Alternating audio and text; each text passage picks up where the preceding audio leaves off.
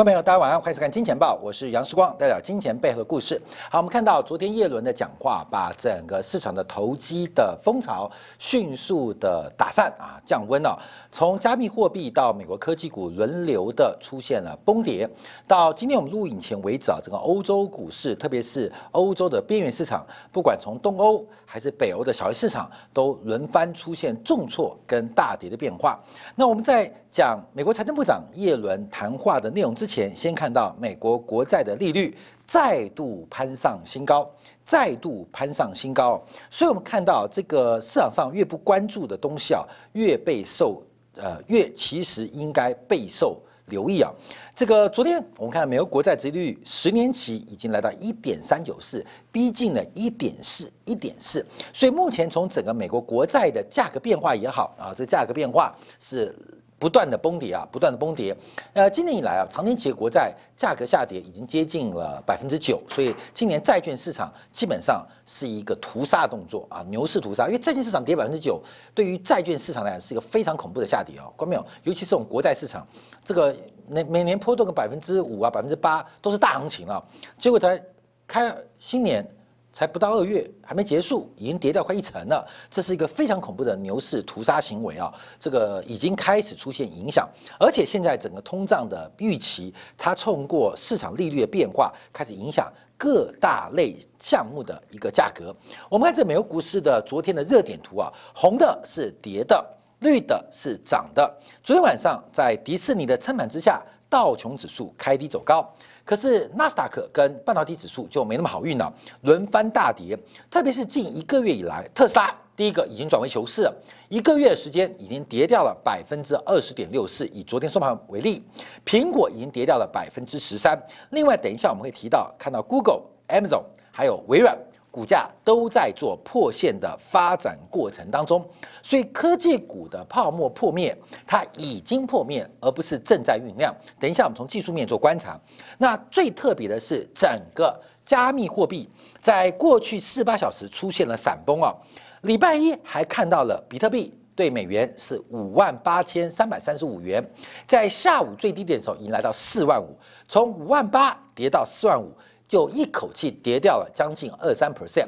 过去四十八小时之内，那过去这二小时之内啊，比特币大概跌掉了百分之十七啊。所以，我们看到这个未来货币的希望，从头就是一个骗子啊。基本上啊。这个出现了闪崩跟崩跌啊，这比特币啊，我们再看到想法，它的比特币，大家讲说因为很多年轻人不懂事啊，就说货币乱发，流动性超硬，所以大家觉得不满这个现状，政府怎么这样搞呢？其实每个人都是这样搞的受益者，其实我们都是受益者，可是我们不知不觉受益，反而想要推翻这个制度，这是一个很奇怪的一个性格啊。那比特币最吸引人的是它发行量有限，就是最终啊。这个是两千一百万枚。好，这玩比特币、信仰比特币是白痴，你知道吗？为什么？两千一百万枚是 maxima，可是动了手脚，因为我们说比特币两千一百万枚啊，那会不会跟黄金一样？它就是变成了一个绝对供给量的限制。比特币玩了一个数学诈骗的行为，虽然最高是两千一百万枚。可是比特币可以无限分割跟分裂，也就是可以零点一枚、零点零零一枚，可以零点零零零零零零零一枚。所以严格来讲，比特币的一枚跟 Maxima 的两千一百万枚没有任何实质上意义，因为比特币可以无限往下分割，只要在这个交易过程跟需供需双方达成协议，就可以无限往下分割。所以严格来讲，假如比特币它从一枚啊，最高是两千一百万枚，两千一百万个单位嘛，对不对？假如它的交易单位是零点一枚，比特币就变成两万一千个交易单位，两亿一千万个交易单位。假如比特币最小交易单位是零点零。一枚啊，零点零一枚，它就变成二十一亿个交易单位。只要它变成了零点零零零一，它就变两百一十亿个交易单位。看到没有？所以比特币玩的是一个非常智障的游戏。会相信比特币的信仰，基本上这是一个很愚蠢的判价值判断，这是非常愚蠢价值判断。好，当然然后会笑我说，你看过比特币那么久了，现在讲它有什么用？看到没有？愚蠢，我们就嘲笑啊。我们被愚蠢人嘲笑，基本上。不会伤及时光，可是我们要大声嘲笑这些炒作或相信比特币的人。这个包括末日博士提到的，叫做“白痴散户将血本无归”。摩根大通长期看空比特币，它叫经济娱性节目，因为比特币没有任何的价值，而且它唯一大家信仰它的数量限制，基本上是个数学骗局。再次强调哦，两千一百万枚是 maxima 最大值，可是竟然它可以无限分割，所以比特币虽然叫两千一百万枚，可是只要它计价单位是零点零零零零零零零零零零零一，它就变成。两金啊，不是两兆哦，数十金啊，金嘛，光本兆在上面是金啊，你懂意思吗？这个金的交易逻辑啊，所以比特币的发行量其实无限，你知道吗？随着这个币值的分割，这个数量等级就很可爱。我们看到啊，我们先看到在叶伦讲话之前，我们先看到，在这个金鱼返乡，因为这几天有大户把比特币存进交易所啊，主力要出货，出货之前要先做。呃，集中保管啊，集保的概念啊，那么就先做集保。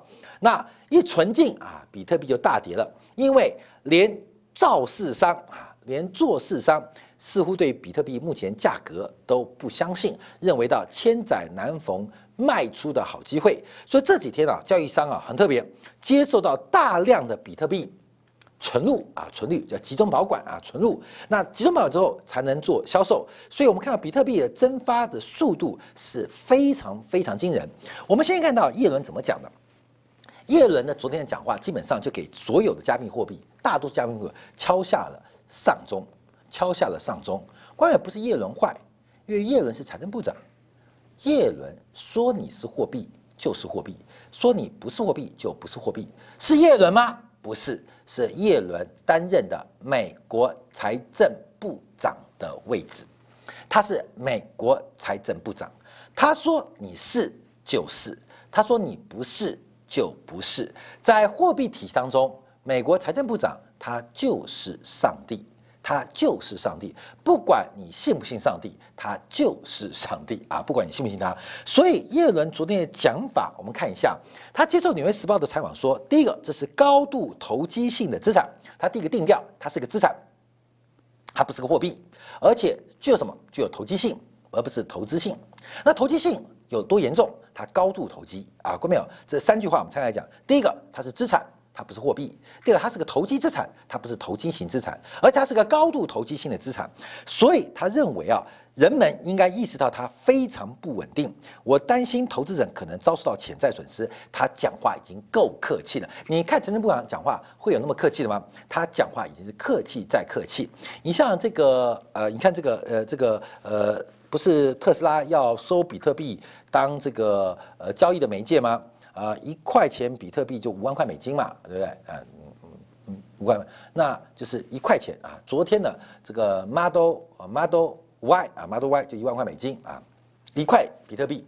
那今天多少钱？看到没有？很难定价哦，因为比特币从五万八跌到了四万五。请问特斯拉要不要改变定价？你懂意思吗？就特斯拉，假如随着比特币每天波动，它每天要改变它的 Model S 啊，还是 Model Y 啊，Model S 的定价？这个货币本身不稳定，它基本上就不可能成为货币嘛。哥们，你懂意思吗？这个感觉像什么？像国民政府的金圆券，金圆券最后是崩盘破产的，中间有起伏的，你知道吗？那为什么中华儿女不相信国民政府的金金圆券？就是它没有信赖感，没有信赖感来自哪边？并不是兑付问题哦，而是它价格不稳定。我根本不知道拿这个金圆券。要怎么定价？供给者不知道怎么定价，消费者不知道怎么定价，所以一个货币本身的稳定的性质跟性格是货币本来的一个基础啊。好，另外提到比特币进行交易，哈，他讲到第二个真心话是极其低效的模式，因为要处理这些交易所需要消耗的能源是非常惊人的，就是大家讲矿机嘛。挖矿机嘛，所以比特币越发展下去越耗能，这个逻辑有问题。所以你看那个马斯克冲到尾他的编的谎言是牛头不对马嘴，一边高喊的是电气化的时代节能，一边又支持比特币。那比特币本身他知道挖矿机非常耗能，它交易也非常耗能，所以叶伦就提出重点：怎么可能用比特币嘛？这种交易方式，光是全世界讲都用比特币做准备货币，那全世界电都不够了，你知道吗？特斯拉都跑不了，因为特斯拉所需要的充电站都要拿去给矿机充电了。所以这个逻辑啊，其实一而再再而三，看到没有？你就知道这世界上泡沫有多大。这今年、去年这几年的泡沫有多大？多到大到让很多人已经完全丧失了基本的理性。基本的科学观态度，然后这是非常严重的变化。好，第二好讲完之后，我们看到所有嘉宾会崩盘的，因为美国财政部长讲话了，他不是投资银行，也不是时光，他们讲话就有权威，他就是判定价值的标准，他就是个审判者。关没有？在这个世界当中，除非你推翻美国，你把美国革命，把美国革命之后，美国财政部长就不重要了。那在美国没有发生革命，美国政府还存在时候。他就是审判者，在美国境内是审判者，在全范围当中，他也是审判者。所以到目前为止，我就觉得很奇怪，比特币啊，今天啊单日最高的时候跌十七 percent，嗯，它应该跌九十九 percent 才对啊，它已经没有未来了，你知道吗？已经被审判者确定确定没有未来了。可是上上还有很多期待。好，那继续看这些人，继续就是努力下去，好吧？看他们的革命会不会成功？因为这些革命啊，基本上。不会成功，因为你要推翻什么嘛？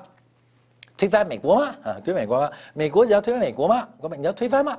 台湾的比特币投资者你要推翻台湾吗？啊，台湾政府吗？你就推翻啊，也不推翻，各位没有？一边很支持川普，一边支持比特币，一边很支持小英，一边支持比特币，这个逻辑很奇怪，你知道吗？所以你不可能推翻的，因为你推翻的是一个自己信仰的东西，而不是你信仰。一个即将推翻的建制过程，而这个推翻建制过程又偏偏是你的信仰，这个是叫变态，你知道吗？所以前面讲的不仅是像这个莫日博士啊，他说的是呃白痴散户啊，那呃有人讲愚蠢啊，基本上。这是分裂性格啊！好，我们再看到，其实这个都不重要，因为这就是历史笑话。将来看没有？假如我们够年轻，看到或加这个比特币啊，这些加密货币啊，在历史上会形成一个历史故事，就跟我们念荷兰郁金香啊、密西西比泡沫啊、南海债券泡沫一样啊。后面这故事永远发生，将来这个比特币的这个泡沫就会永远立在立列在史册之上。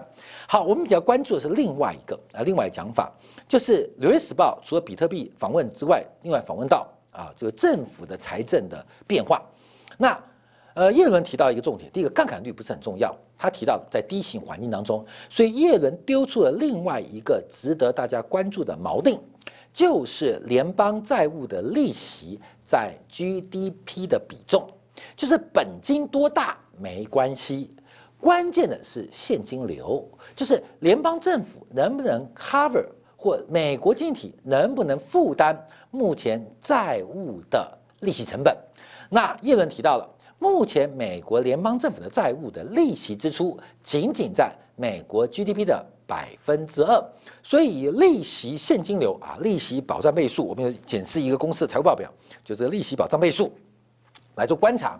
美国的债务虽然非常巨大，但不用紧张，因为美国的经济力包括联邦政府。要去 cover 利息支出，基本上是没有问题的，没有问题的。但比较让市场吓到的是，就是调税。其实我们在去年十月份、去年十一月份、去年十二月份都提到了，拜登上台加税是绝对势不可免。所以再次啊，财政部长丢出来喽，准备提高税率到百分之二十八，公司税率提高将近十个百分点。另外，准备考虑苛征资本利得税啊，是调高资本利得税啊，关键就是资本利得税，就股票啦，资本赚钱嘛，你做差价赚钱要科这个资本利得税，那不涉及财产税，也不会征收财富税。那关明哦，注意哦，他在接受访问的时候说，他已经跟拜登的幕僚讨论过，关明，这四个就是不会涉及财产税，避免征收财富税。那提高公税率跟准备调高这个资本利得税，就证券所得税啊、证所税啊，意思这是已经讨论过的哦。跟谁讨论？跟拜登讨论过。那经过折冲之后，出现了这个是结论，而不是呃叶伦丢出个风向球。叶伦在昨天接受《纽约时报》讲法。是已经跟拜登讨论过，他自己讲的嘛。跟总统讨论过之后，总统反对财富税，也反对财产税，但公税率要调高。另外，折冲方案为了弥补长期美国政府的税收，所以要调高资本利得税。好，关没有？好，这个问题来了，你觉得会涨会跌？关没有？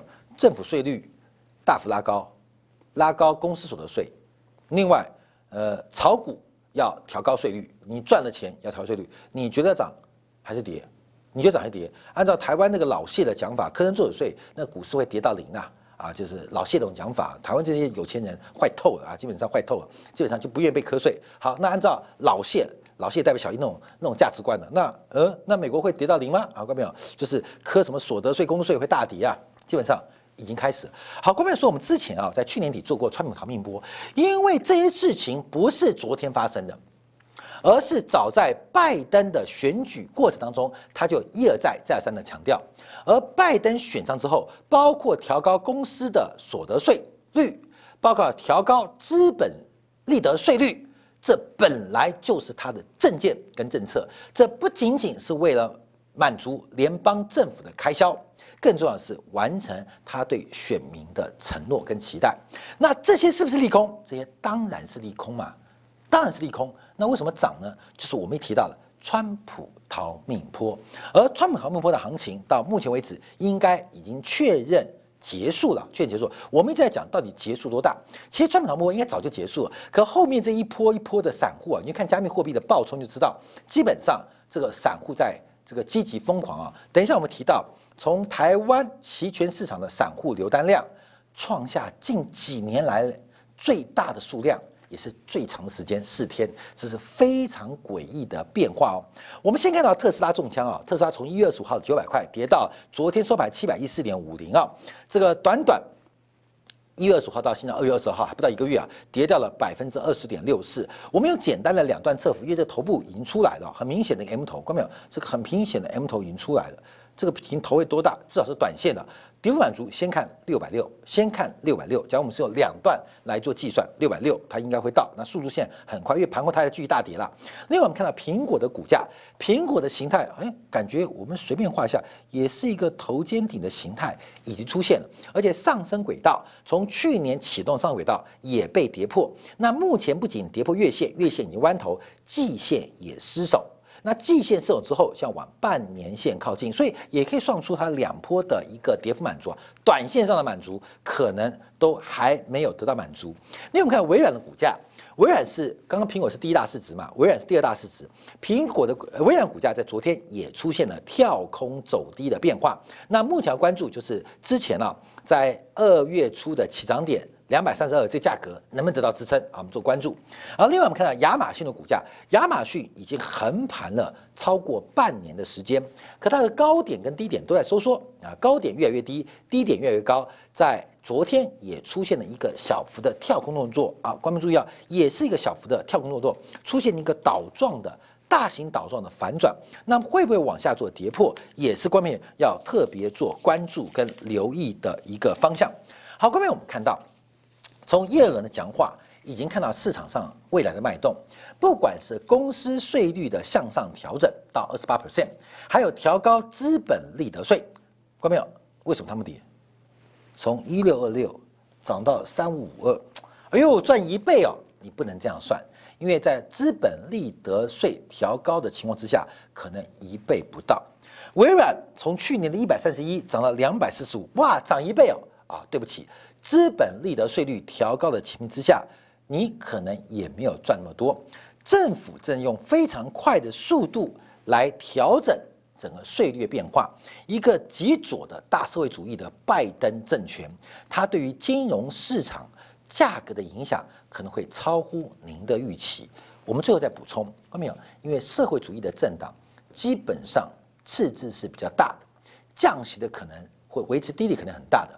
它很容易放任市场利率的波动，而这种放任会让市场利率的波动伤害到资产价值它的估值表现。分享给大家来做个分享。好，稍后我们在精彩部分会做更多的分析啊，就包括了像油价，包括对昨天晚上欧元对美元的转强，另外还有包括在台湾啊这个散户的期权的流仓单量创下新高。到底要怎么观察跟影响？我们休息片刻，稍后再回来。